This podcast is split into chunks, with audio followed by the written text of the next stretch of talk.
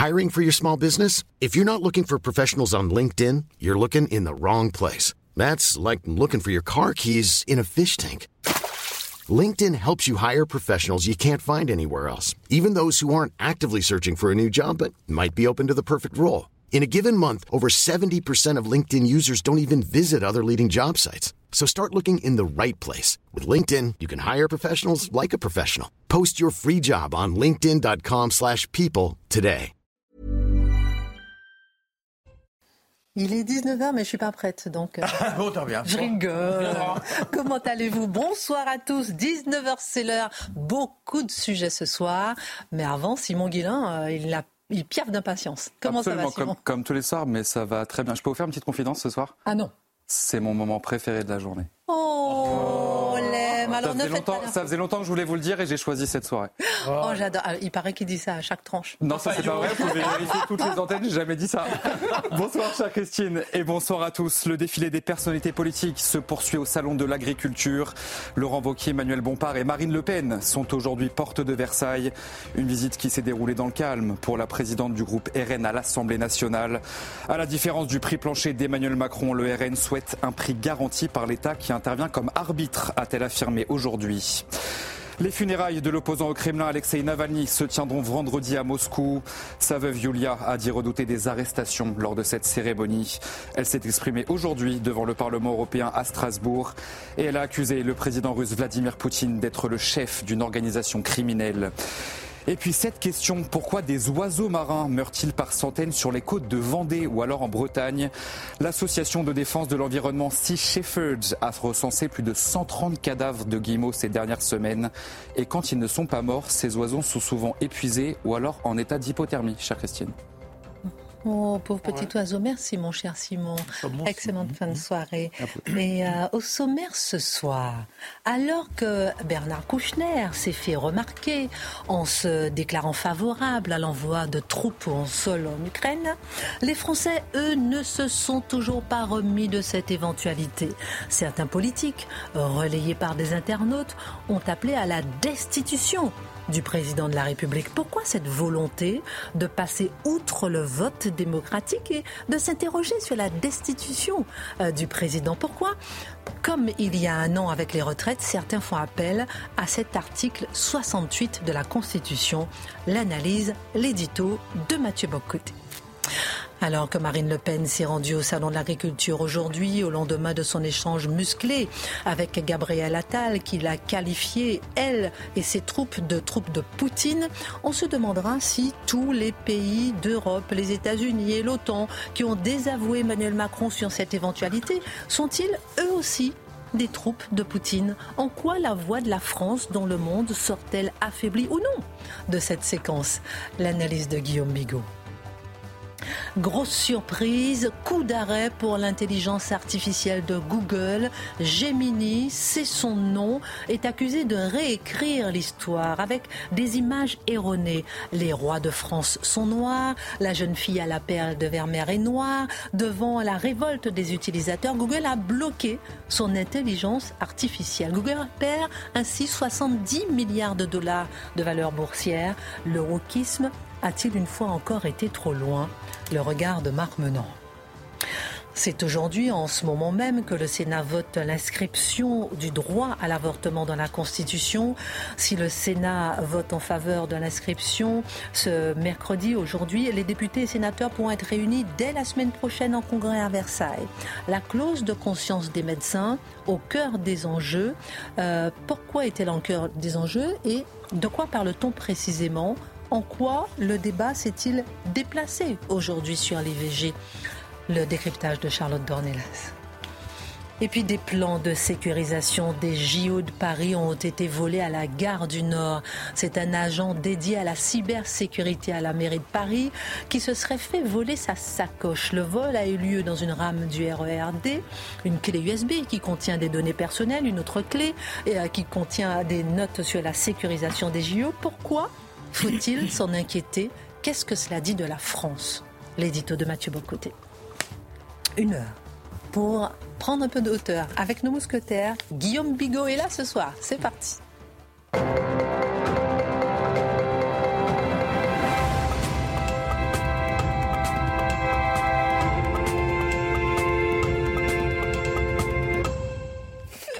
Comment allez-vous? Toujours bien. Ça ne vous dérange pas, nous, parce qu'on va être franc avec euh, nos amis. Qui? Vous êtes en grande conversation tous les deux, mais nous. Avec Mathieu? Non, mais j'aime bien ça, il crame pas. Il est jaloux, il est jaloux. Ce n'est pas un vieux sage, c'est un vieux jaloux. C'est un vieux tout court. Oh, je, vous aime tous les quatre. Le jeune conquérant. Je vous aime tous les quatre, je vous admire, vous êtes mes chouchous d'amour. C'est vrai, hein c'est un plaisir à chaque fois. on vous adore aussi, allez. alors, fin, générique de fin, ça y est, on s'est Alors, Mathieu Bobcoté, j'avoue que ce soir, je vous ai mis dans l'embarras. Oui, je, je le reconnais. je tenais à avoir votre regard sur une question que beaucoup de Français se posent ce soir. Emmanuel Macron peut-il être destitué? Comme au moment des débats sur les retraites, certains brandissent l'article 68 de la Constitution après le vif débat sur le possible envoi des troupes en Ukraine face à la Russie. En quoi cette démarche est-elle légitime? Légitime puisque c'est inscrit dans la Constitution. On peut donc considérer qu'il y a une légitimité de se poser la question. Mais ce que je chercherais à faire, en fait, parce que je vous avouerai, j'étais, euh, lorsqu'on a parlé de ça ce matin, j'étais quelque peu étonné. Donc, et là, je, comme on fait à notre époque, j'ai regardé sur Internet, mais qui aujourd'hui plaide pour la destitution du président de la République? Y a-t-il vraiment des gens qui le font? Et effectivement, autour d'un article, l'article 68, qui est là et dont la signification, dont la formulation a évolué avec le temps. Euh, ça vaut la peine de le dire et qui permet aujourd'hui à certains de dire le président n'est plus apte à exercer ses fonctions, il doit être jugé par la haute cour, la transformation des assemblées en haute cour, et chassé de ses fonctions. Euh, c'est quelque peu étonnant. Euh, convenons d'une chose, ça ne risque pas d'arriver demain matin. Mais cherchons à comprendre ce qu'il y a dans la tête de ceux qui proposent cela. Mais d'abord et avant tout, quel est cet article 68 Alors, euh, point de référence, l'article 68, à l'origine, parle de haute trahison. C'est assez intéressant. Le président de la République n'est responsable des actes, euh, euh, des actes accomplis dans l'exercice de ses fonctions qu'en cas de haute trahison. En cas de haute trahison. C'est un concept qui traverse l'histoire de, la, politique, même de la philosophie politique, la trahison. Mais c'est un concept dont on ne sait plus trop quoi faire aujourd'hui, parce que qu'est-ce que le traître? On connaît la formule de Talleyrand, la, la trahison est une question de date. le, traître, le traître en 40, euh, c'est De Gaulle. Le traître en 45, c'est Pétain. Euh, au final, le traître, c'était Pétain, effectivement. Mais on sait que l'histoire euh, tranche de telle manière qu'il suffit d'être vainqueur pour avoir le beau titre. Il suffit d'être vaincu pour avoir le titre de traître à l'échelle de l'histoire. Les, ceux qui ont lancé la République américaine, qui ont fait la Révolution américaine, étaient d'abord des traîtres à l'Angleterre avant d'être des héros. Washington a été un traître avant d'être un héros. Donc le concept de trahison est un concept compliqué. Quelquefois, ceux qui sont traités de traîtres se voient comme des, des résistants absolus qui disent devant un ordre légitime, nous devons nous révolter. S'ils l'emportent, on dira héros. S'ils perdent, on dira traître. Donc, il y a une ambiguïté autour du concept de trahison. Que veut-il dire? Peut-être est-ce pour cela qu'en 2007, l'article 68 a vu sa définition reformulée. Et là, on a fait disparaître la haute trahison. On parle désormais, le président de la République ne peut être destitué qu'en cas de manquement à ses devoirs manifestement incompatible avec l'exercice de son mandat. Alors là, c'est plus exactement la même chose. La, trahison, d'ailleurs, à l'échelle de l'histoire, la trahison, ça vient que normalement avec une exécution, soit dit en passant. Là, le manquement à ses devoirs, c'est assez large comme concept, si je peux me permettre. On pourrait à la rigueur l'appliquer à tous les parlementaires aujourd'hui et à la plupart des journalistes et à la plupart des gens qui exercent une fonction publique. Donc, qu'est-ce qu'on entend par là? C'est que toute constitution, ou à tout le moins la plupart des constitutions, cherchent à garder la possibilité de l'expulsion, sinon du souverain, à tout le moins de la figure suprême de l'État.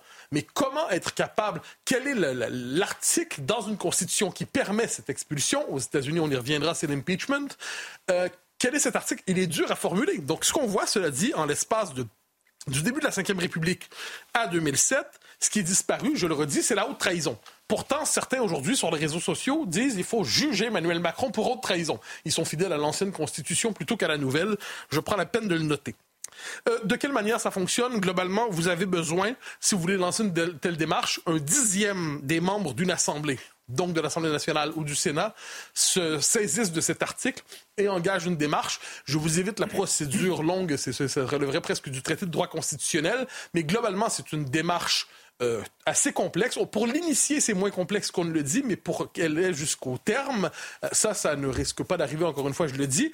Et au terme, si jamais une telle démarche aboutissait, les assemblées se transforment en haute cour et là, il y a la, euh, la, condamnation du président qui peut être destitué et s'il est destitué, cela vaut immédiatement. La majorité des deux tiers des membres de la haute cour est nécessaire pour prononcer sa destitution.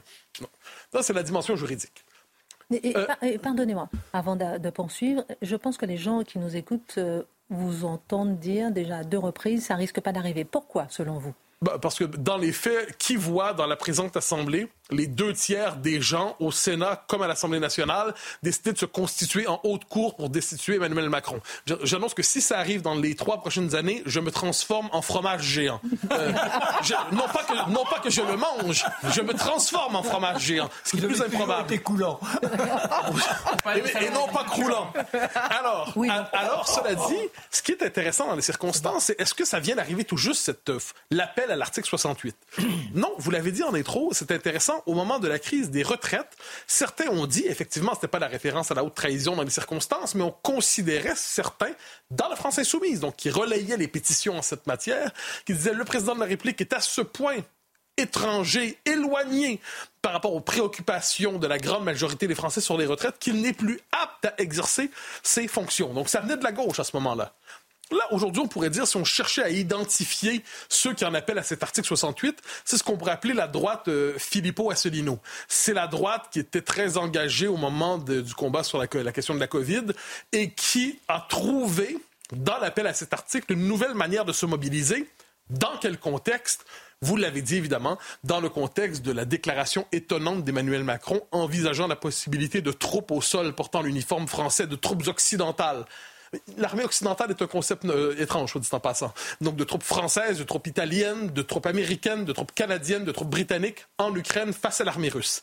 Et c'est dans ce contexte que certains disent il faut mobiliser l'article 68 ils le disent, je le redis souvent, quand on regarde sur les réseaux sociaux, j'ai passé une partie de la journée à voir comment évoluait ce débat avec la formulation initiale de l'article. Donc, ils disent haute trahison. Ils ne parlent pas de l'évolution des fonctions. Il ne peut plus euh, être en, capacité d'exercer ses fonctions. Donc, certains aujourd'hui veulent réactiver. de manquement à ses devoirs. Voilà. c'est la nouvelle version. Exactement. Et certains veulent réactiver donc le concept de trahison pour s'en prendre au président de la République. À l'heure où l'interprétation des textes euh, est à la mode, tout peut arriver. Tout. Disons, que ça fait. Pour moi, ça, ça rentre pas exactement dans le tout. Ça rentre dans le domaine des passions spéculatives des uns et des autres. Mais cela dit, c'est intéressant de voir que pour certains, on se tourne aujourd'hui vers cet article pour mener le combat politique. Alors, vous en avez parlé tout à l'heure, la référence à la destitution. Est-ce qu'elle ne fait pas écho à la référence américaine à l'impeachment? Euh, Ben oui, je, je, crois vraiment que de ce point de vue, l'appel à la destitution, c'est un écho étonnant parce que oui, c'est dans la Constitution, mais dans les faits, c'est un écho d'une forme d'américanisation culturelle de la vie politique française. Euh, on est tous aujourd'hui colonisés mentalement à un certain degré ou l'autre par Hollywood, par l'histoire américaine. On connaît tous l'histoire de Nixon, qui, soit dit en passant, avant d'être destitué, d'être impeaché, euh, a décidé de démissionner.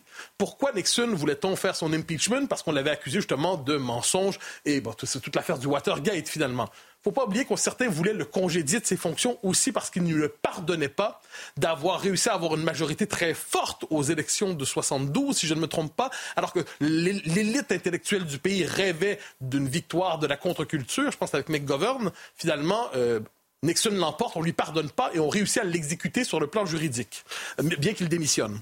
Deuxième cas qu'on a en tête, euh, Bill Clinton. Bill Clinton pour des histoires de mœurs qui n'auraient pas suscité de grande passion en France, si je peux me permettre. Mais euh, les mœurs américaines et protestantes ne sont pas les mêmes. Mais on lui reprochait surtout d'avoir menti à propos de cette histoire de mœurs et on a voulu alors le chasser de ses fonctions. Il s'est maintenu. Et plus récemment, Donald Trump autour essentiellement de la question russe en disant Vous n'êtes pas un vrai président américain, vous êtes un agent russe et dès lors, dégagez. Et bon, ça n'a pas abouti, évidemment. Ce qui est intéressant, c'est que vu. Parenthèse, pour la guerre en Irak, George Bush, non. J'ai pas souvenir. Et les mensonges. Euh, euh j'en ai, pas. C'est peut-être, peut-être y a-t-il une démarche, mais j'en ai pas souvenir. intéressant. Mais, mais, c'est possible. Vous avez raison de me poser la question. Je vais vérifier. Ce qui est intéressant dans tout cela, cela dit, c'est qu'on n'imagine plus, vu l'état de division profonde des États-Unis, où on n'accepte plus la victoire du camp en face. C'est quoi une démocratie? C'est accepter d'être dans la minorité pour un temps, jusqu'à ce qu'on devienne la, la majorité la fois d'après les Américains sont à ce point divisés qu'on n'imagine plus un président qui ne sera pas, qu'on ne cherchera pas à destituer d'une manière ou de l'autre. C'est un signe de la psychologie de guerre civile qu'il y a aux États-Unis. Donc, si Donald Trump est élu, je l'annonce, il y aura une tentative d'impeachment, ça m'apparaît évident. Si Joe Biden est réélu et qu'il survit euh, dans les circonstances, les circonstances difficiles pour sa santé, euh, je suis persuadé que les républicains vont chercher aussi à faire une procédure de destitution contre lui. Parce que les Américains ne sont plus capables de s'entendre même sur les mécanismes démocratiques qu'ils partagent. En France, c'est autre chose. Je regardais le discours qui se tenait aujourd'hui, tout comme celui de 2023 autour des retraites. Et c'est plutôt, si je peux me permettre, la vieille passion régicide qui se réactive. C'est-à-dire, on a l'impression qu'on est devant un souverain illégitime, un souverain qui fait partie désormais du camp des émigrés, comme on aurait dit autrefois, qui n'est plus de son peuple, qui a prêté allégeance à autre chose, dans ce cas-là, l'Europe ou l'Ukraine ou les États-Unis, on n'en sait rien. Et dès lors, il faut en finir avec lui. Donc, la passion du régicide est réactivée à travers cet article. Euh, on me dira encore une fois, la procédure est dans le droit. Certes, mais dès lors que vous, vous assimilez tous des accords politiques de fond à une forme de trahison, vous n'êtes plus dans l'esprit du débat démocratique. Donc, si j'ai bien compris, euh, sans vous cacher votre petit doigt, vous, vous y voyez une mauvaise idée. Oui, quand même. Soyons, c'est pas, c'est pas l'idée du siècle à mon avis. Autant je suis, quand j'ai entendu Emmanuel Macron lancer cette idée, je la trouvais euh, pas, pas la décision, mais les, troupes en Ukraine, je trouve que c'est une très mauvaise idée. Quand j'entends Emmanuel euh, Gabriel Attal accusé de trahison, les députés de la droite nationale globalement en disant vous êtes le parti de Vladimir Poutine. Je trouve que c'est une très mauvaise accusation qui n'est pas de bon niveau. Mais inversement, je pense que c'est pas une bonne chose que le camp d'en face s'accuse de trahison. S'il n'y a que des traîtres dans ce pays, où sont les patriotes? C'est quand même un problème. Je veux dire, s'il n'y a que des traîtres, c'est assez étonnant. Ensuite, il y a différentes positions en matière de politique étrangère. On peut être en accord, en désaccord. Et je pense que ce qui se joue ici, c'est d'abord des passions idéologiques.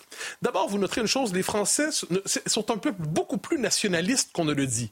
Ils ne le sont tout simplement pas pour eux-mêmes. Ils sont très nationalistes ukrainiens dans un cas, très nationalistes palestiniens dans l'autre, très nationalistes américains s'il le faut, très nationalistes russes de temps en temps, très nationalistes arméniens s'il le faut. Mais nationalistes français ou patriotes français, c'est le seul patriotisme que les Français ne se permettent pas. Donc ça, c'est la première chose qui me frappe. Donc c'est une passion idéologique davantage qu'une logique de trahison qui commande les uns les autres. Ensuite, encore une fois, je dis, il y a une passion qui est dans la culture politique française, c'est la passion idéologique qui consiste à s'emparer toujours de causes étrangères et de brandir un autre drapeau que le sien. Brandir un autre drapeau que le sien, c'est très patriote, c'est humaniste, c'est républicain, c'est vénérable. Brandir son propre drapeau, c'est rance et c'est la France moisie. Mais derrière cela, encore une fois, je ne vois pas logique de trahison, je vois tout simplement des désaccords idéologiques exacerbés dans un pays qui peine de plus en plus à se rassembler, il faut le dire. Alors moi, je conseille à tous ceux qui veulent en finir avec soit Emmanuel Macron, ça, ça va être compliqué, il a été élu, mais avec son successeur ou les différentes figures qui voudraient lui succéder, c'est un truc qui existe depuis quelques siècles quand même, et c'est plutôt efficace, on appelle ça les élections. C'est-à-dire, gagnez vos élections, réussissez à gagner vos élections. Ne cherchez pas à truquer le vote en, en, éjectant de ses fonctions le président de la République. Gagnez vos élections. Ça ne, vous allez quitter la passion régicide. Vous allez vous réconcilier avec la possibilité démocratique. Et plus encore, si vous gagnez vos élections, vous exercerez le pouvoir. Vous changerez la politique telle que vous le souhaitez. Vous n'aurez pas le plaisir, encore une fois, de couper symboliquement la tête du roi. Mais ça n'aurait pas, pas été une mauvaise idée, d'ailleurs, de ne pas la couper la première fois. Merci euh, pour votre regard. Charlotte, vous voulez réagir peut-être par rapport à cette, euh, ce retour régulier euh, de cette volonté de destitution. Mais c'est vrai qu'il y a une colonisation américaine des esprits sur cette question qui est absolument évidente. Je veux dire, c'est une question dont on n'a jamais entendu parler précédemment et que ça se fasse en effet sur un désaccord politique de fond qui revient très régulièrement, notamment avec les oppositions vis-à-vis d'Emmanuel Macron et la majorité vis-à-vis des oppositions, qui se place sur un terrain de traîtrise, de collaboration en permanence. Il y a à la fois une plongée dans le passé qui n'arrive pas à passer et vers les États États-Unis qui ne sont pas le même pays que la France, notamment sur le terrain politique. Donc c'est un peu euh, inopérant en effet. Bon, on continue. On a beaucoup de sujets, on continue. Euh, J'aimerais vous montrer, euh, avant de passer euh, avec vous, mon cher Guillaume, quelques secondes, puisqu'on va parler un peu de, de, Marine Le Pen, ou plutôt de, de, Marine Le Pen qualifiée de troupe de Poutine, comme vous le disiez tout à l'heure, mon cher Mathieu Bocoté. On va regarder quelques secondes d'images de Marine Le Pen troupe de Poutine au salon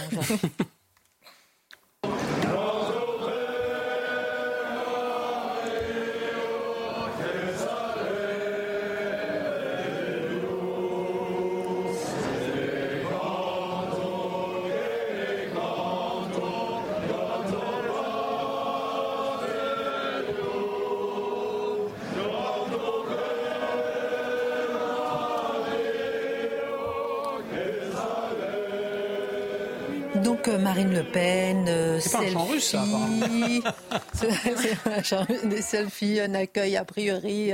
bon, on s'y attendait, elle n'est pas au pouvoir non plus. Voilà, il y a des, qui, des images qui contrastent un peu effectivement avec le passage d'Emmanuel Macron. Et puis elle a tenu aussi à dire un petit mot au Mahorais. On parle souvent de Mayotte aussi, donc on va écouter ces trois secondes aussi, un petit mot au Mahorais. Tenez bon, on arrive. Merci. Voilà. C'est tout.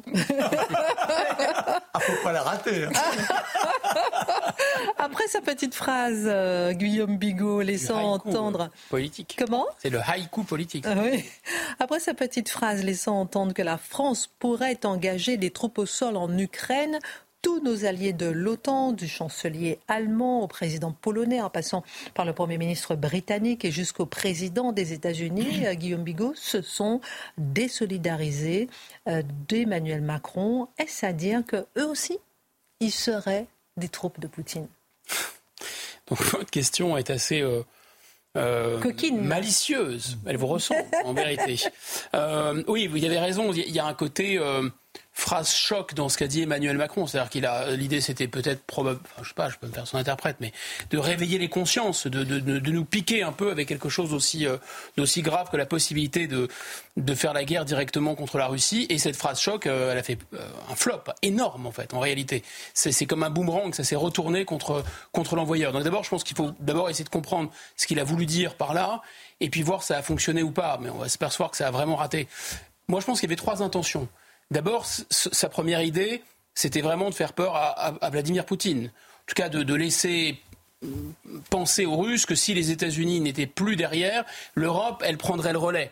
Et donc euh, jouer aussi sur ce qu'on appelle l'ambiguïté stratégique. Donc on pourrait, euh, comme ça, se mettre à produire des armes en Europe et les livrer à l'Ukraine. Deuxième idée, je crois, c'est vraiment de saisir une sorte d'opportunité pour remplacer euh, les États-Unis comme nation cadre, comme disent les militaires, euh, euh, de l'OTAN. C'est-à-dire que les États-Unis sont omnubilés par Gaza et, et préparent euh, euh, des, affaires qui pourraient tourner vinaigre à Taïwan. Donc euh, ils sont occupés à autre chose. Ils ont ils, presque ils anticipent d'ailleurs la victoire de Trump. On n'est pas sûr qu'on aide l'Ukraine euh, trop longtemps. C'est intéressant ce qui se passe aux États-Unis. On n'en parle pas beaucoup, hein, mais dans le New York Times, il y a des révélations quand même choc. Hein. 12 bases de 12 ah, bases de la CIA en Russie, c'est quand même un peu un peu bizarre. Enfin passons. Donc là, les États-Unis manifestement sont occupés ailleurs et, et, et en fait la France en profite pour essayer de prendre la tête du le leadership des Européens. Et enfin, la troisième idée d'Emmanuel Macron, c'est de dire, euh, bah, je pense, euh, les sondages montrent que le RN est très très haut par rapport à, Renaissance et, les élections européennes s'approchent. Donc il faut essayer de faire dégonfler ce score. Donc on va, euh, grosso modo, les traiter de traîtres, c'est-à-dire de troupes de Poutine. Voilà les idées. Bon, maintenant, le résultat. Bah, le résultat, c'est. Il a, moi, j'ai pas l'impression que Poutine ait vraiment pris peur c'est moins qu'on puisse dire. Il n'a même pas daigné répondre. Euh, il y a une vague porte-parole du ministère des Affaires étrangères russe qui a dit qu'il s'agissait peut-être de refaire, vous savez, la, euh, la division Charlemagne de sinistre mémoire, hein, les troupes euh, SS dans lesquelles étaient engagés, souvent d'ailleurs des, des, Français malgré eux d'Alsace. Ensuite, donc vraiment traiter ça par le mépris, ça leur a pas fait peur. Euh, euh, j'ai suivi euh, hier Dimitri qui nous expliquait qu'il y avait 25 000 hommes combattants dans l'armée française. Il a raison, c'est-à-dire c'est à peu près 7 km du front sur un front qui fait 1000 km. Donc évidemment ça va pas inquiéter Poutine. Deuxièmement, ça a plutôt énervé les Européens et ça a plutôt isolé la France. Euh, apparemment, les Européens ont l'air d'être un peu plus énervés d'ailleurs par la prétention du coq gaulois à monter sur ses ergots et à prendre la tête des Européens plutôt que par le retrait américain. En tout cas, euh, le chancelier Scholz, l'air de pas y toucher, a totalement assassiné euh, cette proposition d'Emmanuel Macron, puisqu'il a dit, il a dit d'une simple phrase, il a dit envoyer des, des, troupes au sol en Ukraine, c'est pas du tout ce qui était convenu entre alliés de l'OTAN. C'est-à-dire que là, tout est dit. En fait, pour les Allemands. Mais je ne sais pas de combien de fois il faudra répéter à la classe dirigeante française qui est un peu, qui est un peu Alzheimer, hein, quand même, que les Allemands, non, ils ne feront jamais l'Europe indépendante. Jamais, jamais. C'est les Américains qui les protègent. Voilà. Et demain, peut-être, si la Russie, s'ils seraient réconciliés avec la Russie, peut-être. Mais obéir aux, Français, à mon avis, ça ne marchera jamais. Et troisièmement, bah, l'effet drapeau attendu par euh, Emmanuel Macron, ça n'a pas fonctionné non plus. Le discrédit du RN ou de l'opposition, puisqu'il y a aussi euh, euh, les insoumis qui s'étaient manifestés, ça n'a pas l'air de bien fonctionner du tout. On a parlé de l'article 68. C'est vrai que c'est pas tout le monde ne veut déclencher cet article, mais enfin, grosso modo, c'était pas un effet très sérieux. Ça n'a pas fait très sérieux. Et surtout, il y a une opposition massive. Il y a 76% des Français qui apparemment ne veulent pas du tout, du tout que les Français, enfin que des soldats français se retrouvent sur le terrain et qui, sont, qui ont maintenant peur de la, de la guerre. Donc ça s'est retourné comme un boomerang. Alors, est-ce que la voix de la France est, affaiblie? L'image de la France, est-ce qu'elle est affaiblie? On voit ça dans un instant, on marque une pause. Euh, retour sur le plateau de Face à l'info. Dans un instant, on parlera avec euh, vous, euh, mon cher ami de Google Gemini, l'intelligence artificielle. Alors attention, elle est, elle est un peu raciste ou pas, cette, cette intelligence artificielle? Il voit tout le monde en noir. Non mais c'est vrai, les rois de France sont noirs, tout le monde est noir. C'est certains aiment bien ça. Le hein. ciel parfois peut être noir, c'est donc un orage qui nous attend. Oh là là, on parlera de l'IVG dans la Constitution dans un instant et avec vous, mon cher Mathieu. Est-ce que c'est vous qui avez dérobé les documents de, de, de, les plans de, sécurisation de JO, des JO Non mais c'est grave, on en parlera. Qu'est-ce que ça dit de la France? On en parlera. Et rendez-nous euh, les informations. mais il y, a plus grave, il y a plus grave, c'est que j'ai induit les téléspectateurs en erreur. Dans le ah de l'action, j'ai parlé de 12 bases en Russie. Bien sûr, c'est 12 bases en, Ukraine. on avait compris. On avait compris. C'est pour savoir un verre d'eau Est-ce que, euh, Guillaume Bigot, euh, euh, est-ce que la, première fois que les déclarations du président Emmanuel Macron isolent la France. Est-ce que vous estimez que ce genre de propos, euh, on parlait hein, de l'envoi des troupes en Ukraine, affaiblissent la France? Alors oui et oui, c'est oui, c'est pas la première fois, c'est même une habitude. Euh, et oui, je pense que ça affaiblit la France. Euh, en décrétant que euh, on pouvait envoyer des troupes au sol, je pense qu'Emmanuel Macron, il fait du Emmanuel Macron, ça c'est sûr et certain. C'est-à-dire qu'il ne prévient personne, il surprend, voire il essaye de, de choquer, et il assume un, un, virage à 180 degrés, puisque je rappelle quand même que c'était dans tous les dirigeants occidentaux celui qui voulait ne pas humilier la Russie. Voilà, donc c'est pas si surprenant que ça. Ce qui est surprenant peut-être, c'est que ça nous surprenne encore. Ce qui est surprenant, c'est qu'on fasse quasiment un peu attention encore à ses déclarations, alors qu'en fait, sa parole maintenant me semble vraiment, vraiment peser le poids d'une plume, vu qu'il dit tout et le contraire de tout. Bon, mais sauf qu'il est président de la République et sauf que le sujet qu'il aborde là est quand même particulièrement anxiogène, c'est la guerre et la paix. Euh, donc on est obligé de s'y pencher. Ensuite, c'est tellement vrai que dans certains pays, il y, a des, néologismes, il y a des mots qui ont été euh, euh, fabriqués pour rendre compte du fait que le président avait des formules souvent absolument choc et creuse, qui étaient des formules euh, qui ne voulaient pas dire grand-chose. D'abord, en Russie, on parle de macroner. Qu'est-ce que ça veut dire en, Russie Macroner, mais ça veut dire parler pour ne pas agir. Bah, effectivement, là, vu qu'on n'a pas de, force à envoyer euh, sur le terrain, on risque pas d'agir.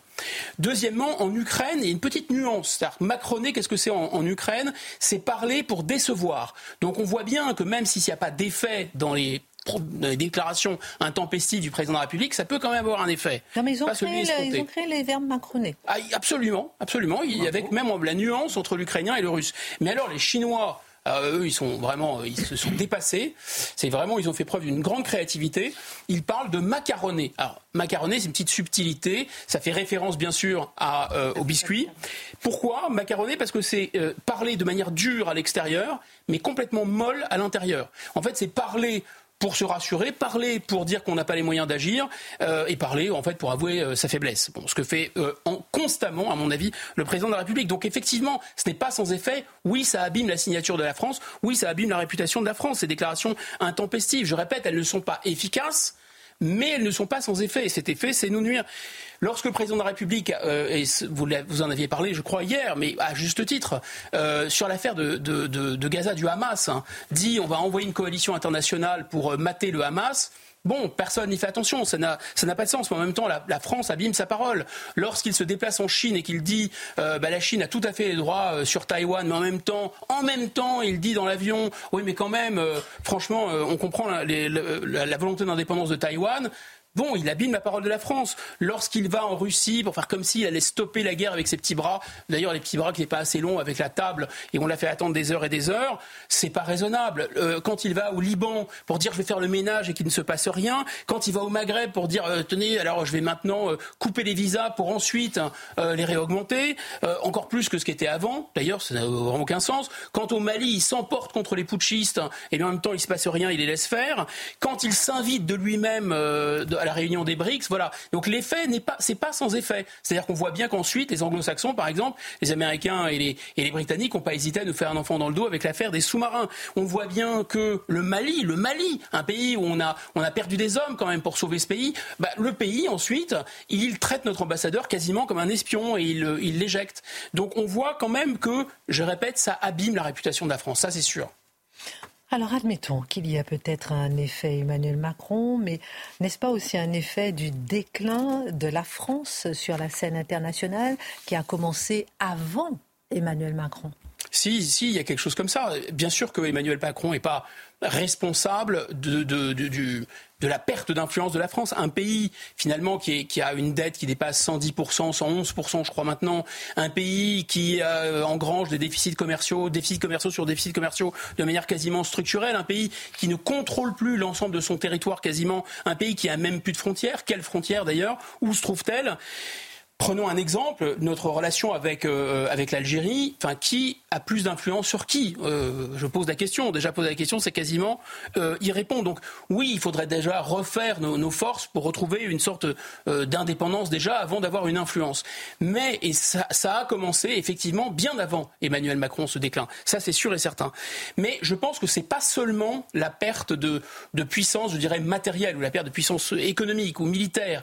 Prenons l'exemple de la Turquie. La Turquie n'a pas la puissance de la France, ni militaire, ni nucléaire, ni diplomatique, en rien. Et pourtant, la Turquie a aujourd'hui plus d'influence que la France, nettement plus d'influence que la France. La clé, c'est quand même pour avoir une voix, il faut avoir quelque chose à dire. Ça a l'air idiot, mais c'est quand même très important. Or, la France, ça fait quand même très longtemps maintenant, au moins depuis Sarkozy, qu'elle est complètement alignée sur les États-Unis. C'est le ventriloque de la Maison Blanche. Donc c'est totalement inaudible, si vous voulez. La France, ensuite, elle est complètement obsédée par l'Europe. Elle a, elle a non seulement mis tous ses œufs dans les mêmes paniers, c'est-à-dire le panier des États-Unis, qui est le même panier d'ailleurs que l'Europe euh, via l'OTAN. Et évidemment, ça, c'est depuis Mitterrand au moins, qu'il y a cette espèce d'obsession continentale, avec une contradiction énorme d'ailleurs au cœur de ce, problème dont on ne parle pas. C'est que la France rêve tout le temps de faire de l'Europe une sorte de, levier d'Archimède pour avoir une France en plus grand et avoir une Europe, l'obsession d'Emmanuel Macron, l'autonomie stratégique, et simultanément, euh, la réalité de l'Europe, c'est que l'Europe est inféodée aux États-Unis. Donc il y a quand même une, une contradiction, une erreur système là-dedans. Quiconque je pense, prend un peu de recul sur l'histoire de France, se rend compte de deux choses qui sautent aux yeux. Première chose, la France n'est la France n'est influente dans le monde que lorsqu'elle est mondiale, que lorsqu'elle est maritime, que lorsqu'elle a une stratégie tous azimuts. Quand la France est uniquement concentrée sur le continent européen, la France n'a plus aucune influence. Or, ça fait maintenant 50 ans, 60 ans qu'on nous bassine avec l'Europe, l'Europe, l'Europe, mais c'est un EHPAD l'Europe, donc il n'en sortira rien évidemment, sauf euh, si on en sort. Et deuxièmement, à l'échelle de l'histoire, la France n'a pas toujours été une très grande puissance, mais elle a toujours compté dès lors qu'elle s'est mise à retrouver, je dirais, ce qui fait sa force, c'est-à-dire d'être systématiquement contre les hégémonies. Et là, c'est très intelligent parce qu'on est complètement collé en plus à l'hégémonie du passé, l'hégémonie qui est en train de s'écrouler, c'est-à-dire l'hégémonie des États-Unis. Mon idée, c'est pas qu'il faut passer l'hégémonie des États-Unis à soutenir l'hégémonie de la Russie, de la Chine, etc. Ça n'a pas de sens. Non, l'idée, si la France redevient la France, elle redevient mondiale, elle redevient maritime, elle cesse de ne voir son, euh, son avenir que dans l'Europe, mais surtout, surtout, elle ne s'aligne plus. Et là, dans l'alignement, évidemment, on est carrément collé euh, aux États-Unis. Il faudrait se décoller des États-Unis, se décoller de l'OTAN, comme le fait la Turquie, comme le fait l'Inde, comme le font d'autres pays.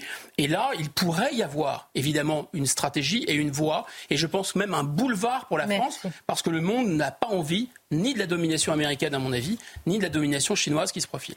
Merci pour ce regard euh, international dont on a tant besoin en ce moment.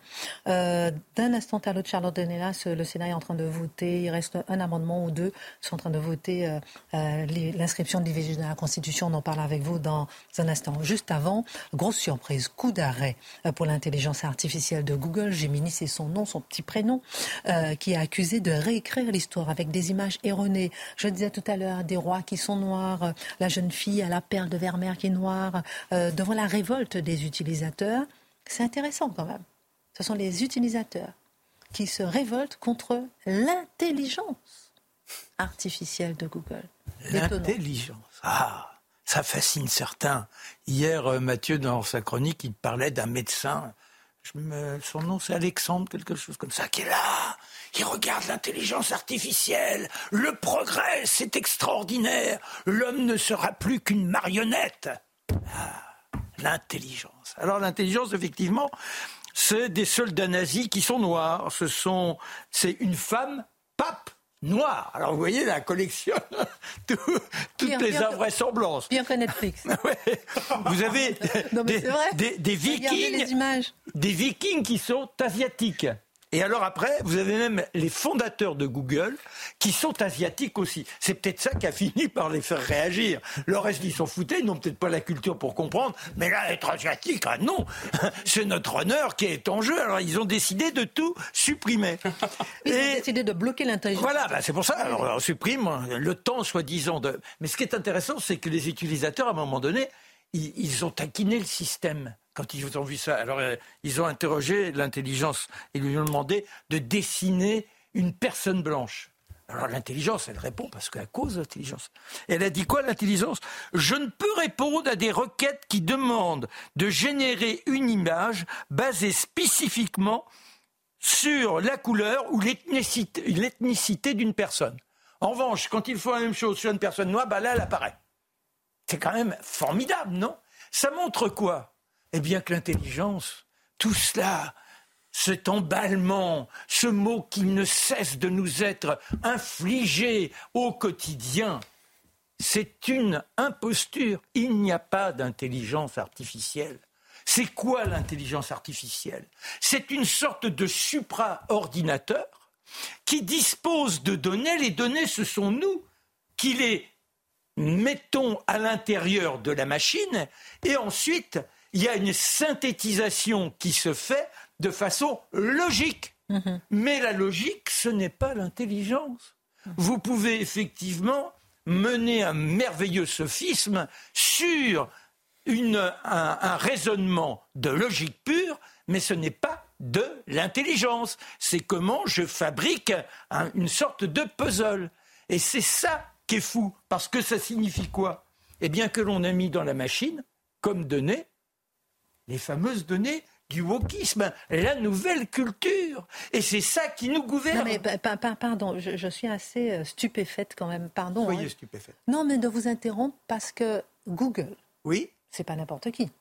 Je veux dire, non, mais c'est une puissance. Ah ils perdent, et donc ils perdent 70 milliards euh, euh, de dollars de valeur boursière à cause de ça. Oui, mais ils leur gagneront demain, vous en faites oui, pas. Oui, mais, mais comment est-ce qu'on peut se permettre d'éduquer avec des fausses informations sur l'histoire, sur la réalité. Mais c'est pas ça. mais mais c'est pas ça. Pas. Mais c'est pas ça. C'est qu'ils mettent comme fondement le wokisme. La machine, je vous dis, elle n'est pas intelligente. La machine, elle est simplement dans une logique. Donc, on lui dit, il faut qu'il y ait une sorte d'équité il faut que le blanc ne soit plus suprémaciste. Alors, il n'est pas question qu'un pape soit, ou n'importe qui, soit spécialement blanc. C'est-à-dire que sinon, toutes les personnes importantes étaient blanches. Eh bien, il ne faut plus. Mais ça n'aide ni les noirs ni les blancs. Hein. Mais c'est pas ça. J'essaie de vous expliquer qu'il n'y a donc pas d'intelligence. il y a un système de raisonnement qui colle de façon logique. Et la façon logique, puisque le fondement même, c'est qu'il ne faut plus que ce soit le blanc qui domine, le blanc ne domine plus. Et si je mets le PDG de telle maison, il ne sera pas blanc, parce que pourquoi il serait blanc?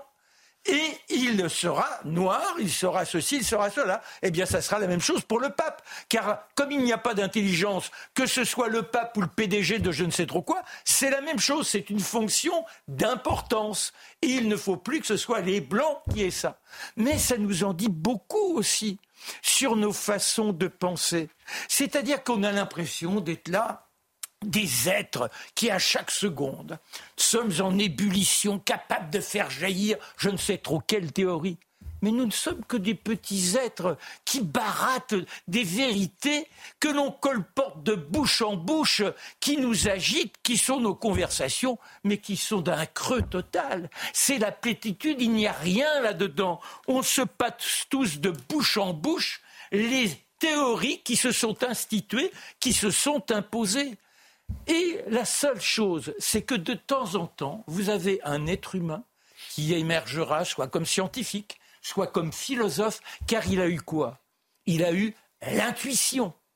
Il a eu éventuellement cette euh, capacité à extrapoler et il se met en marge de la pensée institutionnelle. Il osera affronter cette pensée institutionnelle merveilleusement bien euh, documentée et c'est une nouvelle théorie qui émerge et on se bat pour la faire gagner en quelque sorte. Mais Einstein, il a mis des années avant que sa théorie soit reconnue. On estimait que c'était farfelu, que l'univers ne pouvait pas du tout se comporter selon la théorie de E égale un, nid de, de MC2.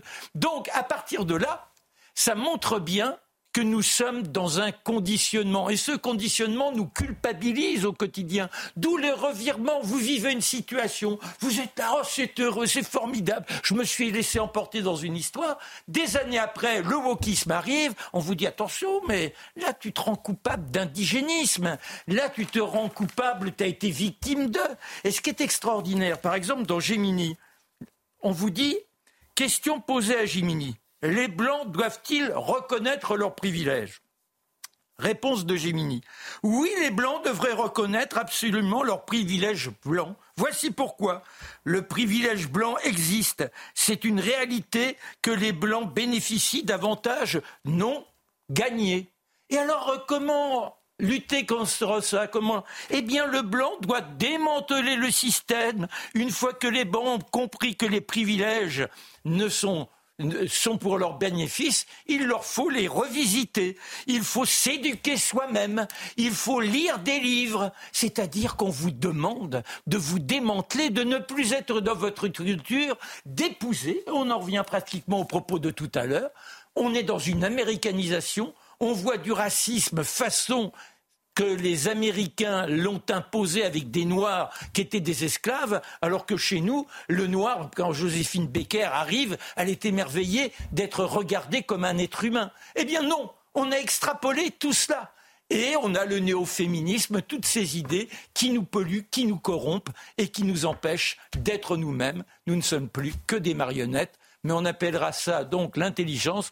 Moi, je dirais que c'est la bêtise artificielle. Oh non, j'applaudis bien. Euh, chacun son idée.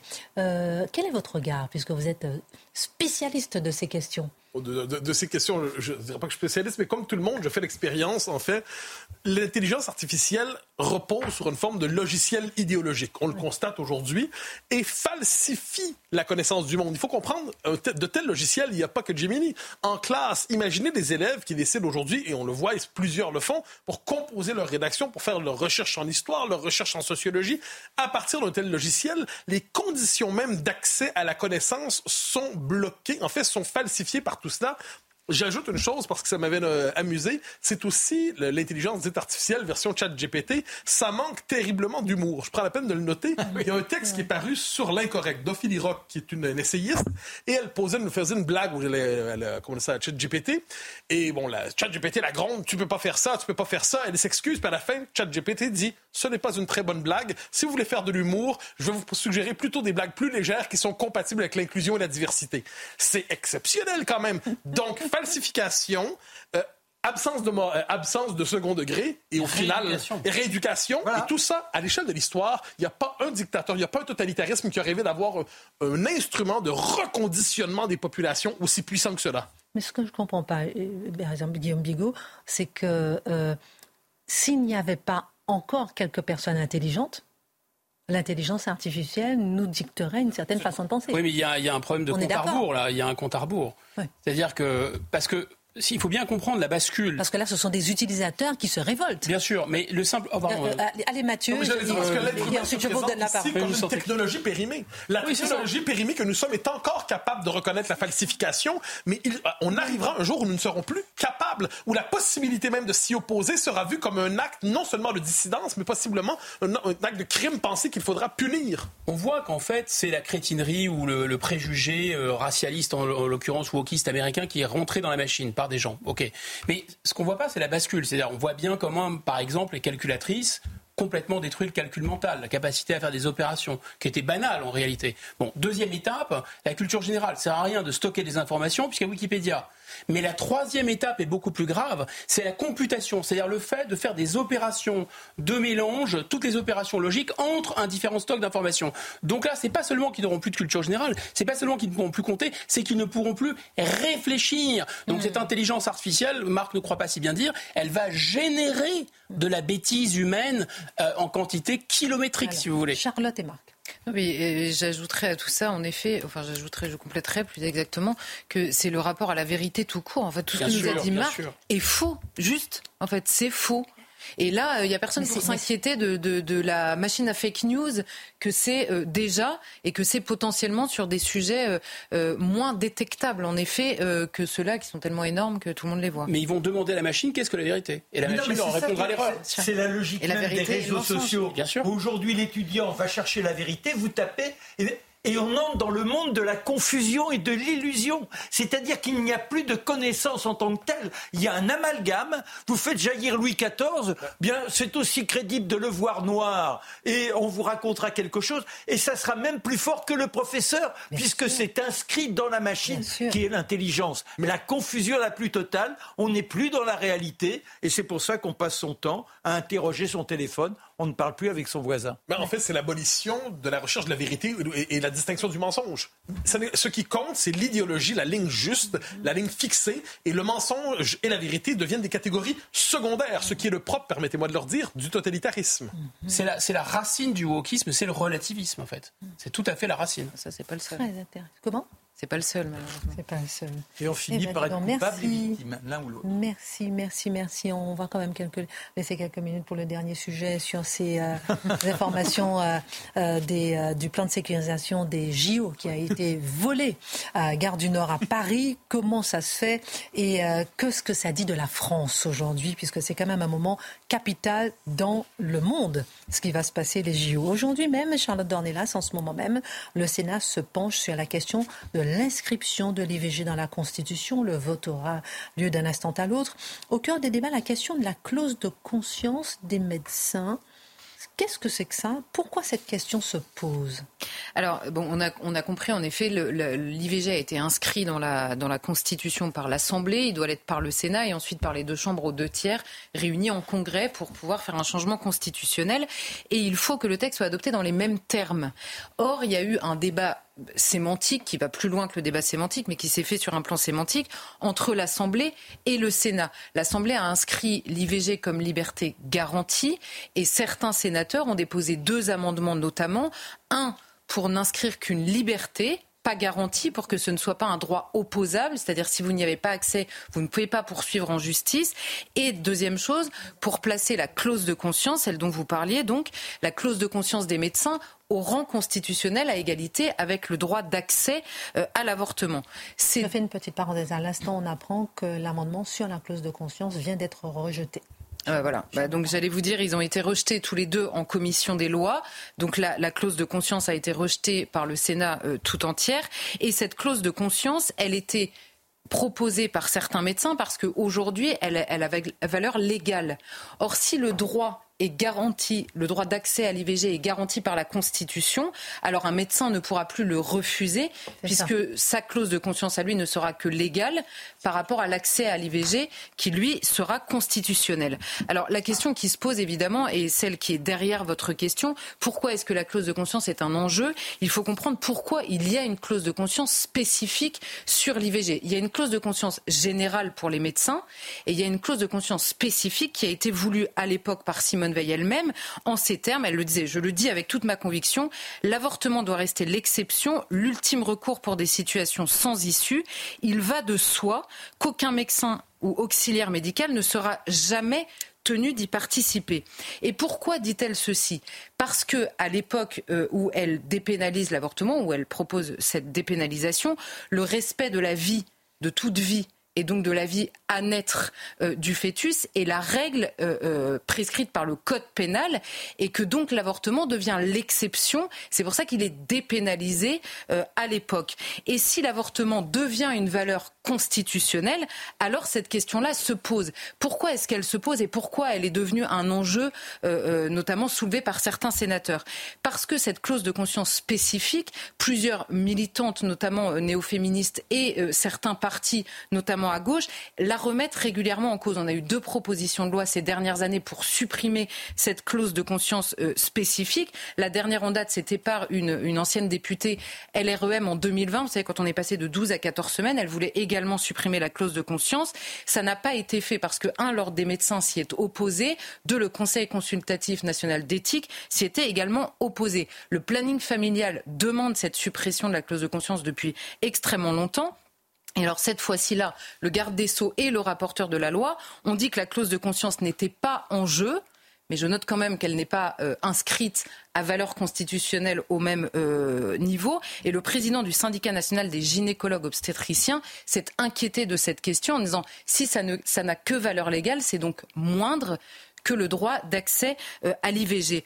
Or, ce qu'on retrouve derrière cette bataille sémantique, c'est que si l'avortement est inscrit dans la Constitution, donc c'est le, vote là qu'on va avoir dans quelques minutes, si c'est inscrit comme une liberté, alors c'est simplement, en effet, encore une fois, un mimétisme américain parce que déjà le Conseil constitutionnel fait découler l'IVG comme un droit du droit individuel qui est déjà constitutionnel. Si ça devient une liberté garantie, alors là, ça devient opposable. Et donc, une femme qui n'aurait pas accès à l'avortement, par exemple parce qu'un médecin opposerait sa clause de conscience, eh bien, alors là, c'est le médecin qui a tort, puisque c'est le droit à l'IVG qui a valeur constitutionnelle. Voilà quels sont les enjeux, on va dire, derrière, euh, derrière cette, euh, cette bataille qui n'a l'air que sémantique et finalement anecdotique. Alors, euh, en attendant le vote, pourquoi dites-vous que le débat s'est déplacé finalement au fil des années? Et est-ce que c'est pas toujours quand même celui de la liberté de la femme? Eh bien non, justement, ça n'a pas toujours été une question de liberté de la femme. Pourquoi? Parce que initialement, le débat, quand vous reprenez les débats à l'époque de la légalisation, de la dépénalisation, initialement, le débat était entre le droit justement à la protection du fœtus et la question de la santé publique des femmes qui avaient recours clandestinement à l'avortement et dont certaines euh, euh, en mouraient ou avaient des complications euh, atroces. Donc la question se faisait sur le terrain de la santé publique et du curseur entre ces deux questions. Ce n'était pas un droit, mais une dérogation au droit à vivre du fœtus, qui était le premier droit qui était observé initialement. Donc c'est vraiment entre ces deux questions que la loi s'est faite. Si on ne comprend pas ça, il est absurde de penser qu'une clause de conscience a été posée dans cette, euh, cette loi à ce moment-là. Puisque si ça n'est qu'une question du droit des femmes, pourquoi y aurait-il une clause de conscience accordée à certains? C'est évidemment sur la question du fœtus et non pas sur la question du droit des femmes que cette clause de conscience a été posée. Et d'ailleurs, notons qu'une clause de conscience spécifique existe aussi pour la recherche sur l'embryon pour la même question. Derrière cette clause de conscience se pose simplement la question de ce qu'est exactement euh, euh, l'avortement. Quel est cet acte exactement, puisqu'il n'est pas comme les autres actes médicaux. Vous n'avez pas une clause de conscience spécifique pour retirer une appendice, vous n'avez pas une clause de conscience spécifique pour tous les actes médicaux euh, dont il s'agit. Donc il ne s'agit pas, là en l'occurrence, d'être d'accord ou non, de juger telle ou telle personne, il s'agit d'étudier l'acte. Si nous voulons vraiment être libres et responsables, comme n'importe quel adulte, il faut voir quel est cet acte-là et derrière cet acte-là, quel est le débat qui se pose depuis 75 et que certains très peu, hein, posent encore, parce que l'immense majorité des Français est pour la constitutionnalisation, euh, une majorité encore plus grande est pour le droit à l'avortement. Donc il n'y a pas du tout de menace sur cette question, contrairement à ce que certains essayent de dire, mais seulement dans, derrière la question, on voit que quand je dis le débat s'est déplacé, c'est qu'on voit bien que ce débat-là n'existe plus. Il est devenu mon corps, mon choix. Il n'est devenu, c'est le slogan euh, de défense de l'avortement, mon corps, mon choix. Il n'est plus devenu qu'un droit de la femme.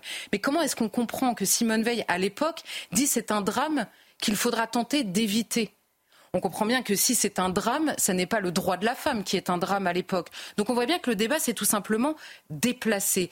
Et la CEDH, qui a été interrogée En l'occurrence, c'était en 2004 par une mère qui avait été avortée par erreur. Bon, je ne vais pas revenir sur cette histoire. Elle avait été avortée à la place d'une autre qui voulait, euh, euh, qui, qui, devait se faire retirer un stérilet. Bon, et la CEDH est interrogée à ce moment-là et elle dit il n'est pas souhaitable, ni même possible actuellement de répondre dans l'abstrait à la question de savoir si l'enfant à naître est une personne au sens de l'article 2 de la Convention.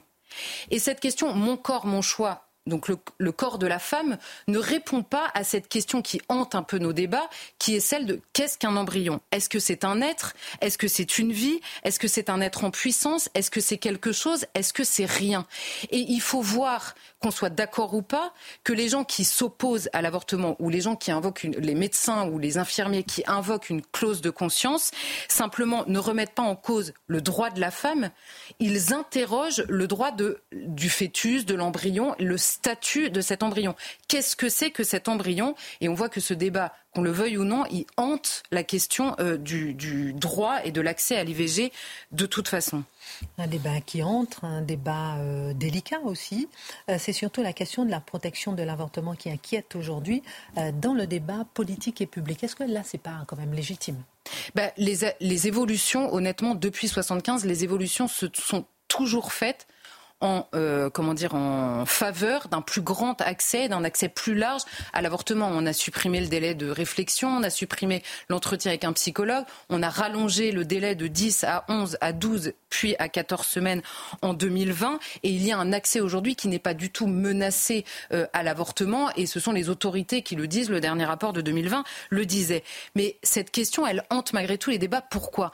Parce que si on ne définit pas clairement l'embryon, hein, le, le, la CEDH nous dit ça n'est pas souhaitable ni même possible de le faire, c'est que qu'est-ce qui différencie un embryon à 12 ou à 14 semaines? Aujourd'hui, c'est possible jusqu'à 14 semaines, mais il y a deux ans, ça n'était pas possible. Aujourd'hui, ça n'est pas possible à 15, alors que dans d'autres pays, ça l'est. Quelle est la différence entre ces différents embryons? La réponse n'existe pas. Quid de l'avortement? Médical, cette fois-ci, qui peut se faire jusqu'au terme de la grossesse, si par exemple il y a un handicap ou un risque pour la mère. Ça ne, on, comprend bien que la situation change, pas le statut de l'embryon, pas ce qu'est euh, l'embryon. Quand il y a une quelle est la différence médicale entre l'embryon qui est souhaité, donc la grossesse qui va jusqu'à terme, et l'embryon. parler, on, on, voit les images du vote en direct. Hein. Je vous laisse terminer et l'embryon qui n'est pas souhaité. Et par ailleurs, il y a une autre question. En parallèle, on s'inquiète du deuil périnatal, donc du deuil de l'enfant qui n'est pas euh, accouché vivant. On nous explique qu'il y a une douleur très forte et qui est prise en compte de la fausse couche.